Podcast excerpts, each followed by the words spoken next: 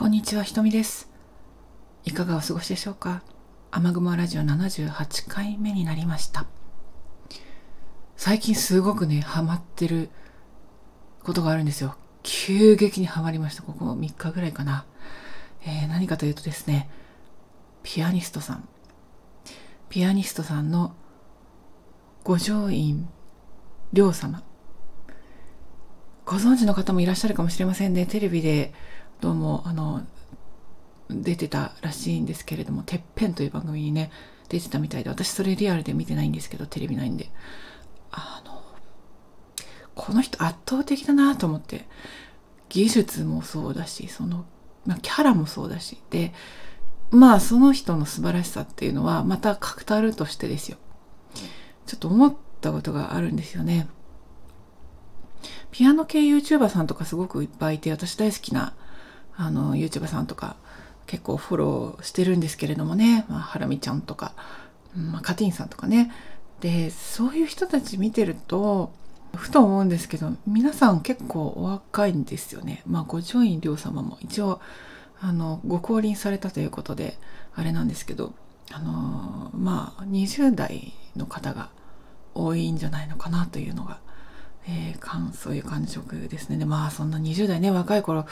そこまで高い技術とね、あの、能力を身につけて、発信力も身につけて、これだけ売れるようになるっていうのは、これすごいことだなと。まあ、才能もあるし、努力もあるんだなと思うんですけれどもね。で、まあ、それ見ててね、あの、あれ、私、二回り年が上なわけですよ。あ私この20年余り一体何をやってきたの？この子たちはこんなに技術を身につけて、えー活躍してるけど私何だったっけなっていうふうになるのですけれども始めるのに遅くはないというかそういうことなんだなと思うんですよ。あとは、うん、トップクラスを目指す必要ってないじゃないですか。で技術を磨こうとしてもですよこのようになんとかの経典レベル何ちゃらに何ちゃらってなんだあの、到達しなければやっていけない。この技術では人前でお見せすることはできないとか、そういうふうに考えてしまうと、全部道を閉ざしてしまうっていうか、自らね、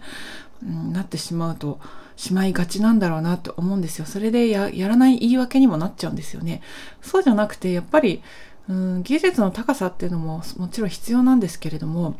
ぱり何よりも楽しんでやっているってことが重要なんじゃないのかなって、うん、思うわけなんですわ。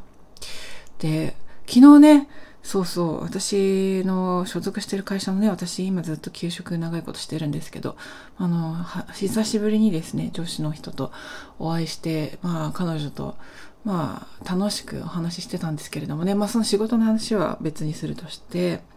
で、ちょっとあの出てきた話で、その人がね、あの、昔、おことをおばさまか何かにもらったそうなんですよ。もうおばさまがおこと、おことの先生だか何かで。で、いらいらないおことというか、譲ってもらって、もらったらしいんですけれども、それを、あの、引くこともないまま、十数年しまいっぱなしになっているという話だったんですよね。うん。いや、十数年って、もったいないかなっていう話をしたんですよね。そう、してた。まあ、もったいないよねっていう話をしてたんですよ。もしね、その時お稽古をちょっと始めてですよ。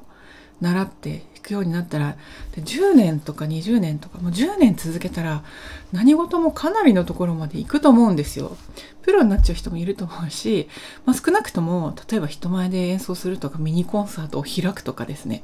まあ、それぐらいにはもしかしたらなってたんじゃないのかなと。何より楽しい、弾けるようになったら楽しいんじゃないのかなって、うん、思うわけなんですよね。そのおことがずっとしまいっぱなしになっているということで、うん、いやもったいないじゃないですかっていう、うん、話をしてました。これからの人生ね、あと何年あるかわからないにせよ、今が一番若いし、今から始めるっていうことにやっぱり遅すぎるっていうことはないんですよね。だから、そういうや、やりたかったような気もするけれどもやってないことについて、あの、始めてみることと続けてみることって、うん、やっぱり意識してやっていきたいなって、うん、思っているんですよ。私がよくね、人いろんな人にお話しする受け売りの話があるんですけれどもここでもあのお伝えしておきますけれども90歳のおばあさんの話ね。これ知ってる方いらっしゃるかもしれないんですけれどもどこであのどこの受け売りかは忘れました。ごめんなさい。で90歳のあるおばあさんがいらっしゃいましたと。その方がバイオリンに昔から憧れていたと。でも60歳の時にバイオリンを始めようかなって思ったらしいんですね。でももう60歳だしもう年だからいいわって思ってその時始めなかったんですって。でも90歳になった今あの時やっておけばよかったと。そうすればね30年間も楽しめたのにとおっしゃったそうなんですよ。うわこの話説得力ありすぎと思ってですね。いやーまさにこれなんですよね。別にバイオリンでねトップクラスを目指したりとかですよ。するわけじゃないじゃないですか。でも30年もあれば十分ね楽しくいろんな曲が弾けるようになるし上達したらコンサートができるかもしれないし人前でできるかもしれない。そういうことなんですよね。やっぱり続けた人って強いんだと思うんですよ。始めた人と続けた人。これなんですよね。だからね、私もね、ピアノは昔習ってたんですけれどもね、全然全然弾いてなくて、でも弾きたいなって思う曲が実はいっぱいあって、で、楽譜もね、今は昔と違って電子で入手できるようになったので、ちょっと楽譜集めたりとかもしていて、で、カシオのプリビアっていういいキーボードを買ったんですよね。なかなかなかなか弾けてないんですけれども、ちょっと、またこの機会にですねこの90歳のおばあ様のお話を胸に私もちょろっとでもですねピアノの前に座ってあまあ椅子なくてね実は立って弾いてんですけどちょろっとずつでもいい練習をしていったらまた人前で弾けたりとか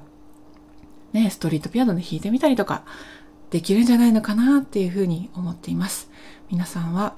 そういったやってみたかったなってことありますでしょうかね？うん、始めるのに遅すぎることはないし続けたら結構それなりに行くんですよ。10年20年やったらもう結構行くんだと思います。続けた人が成功していくんだと思います、まあ、成功のね定義は別に人それぞれでいいと思うんですけれども、うん、何よりも20年30年楽しめるんだとしたらこんな素晴らしいことってないじゃないですかと。いうことをお伝えしたいなと思って、今日の雨雲ラジオは締めくくりたいと思いますです。えー、熱中症などにね、くれぐれもお気をつけくださいませ。えー、雨雲ラジオお聴きくださりありがとう。78回目、瞳でございました。ごきげんよう。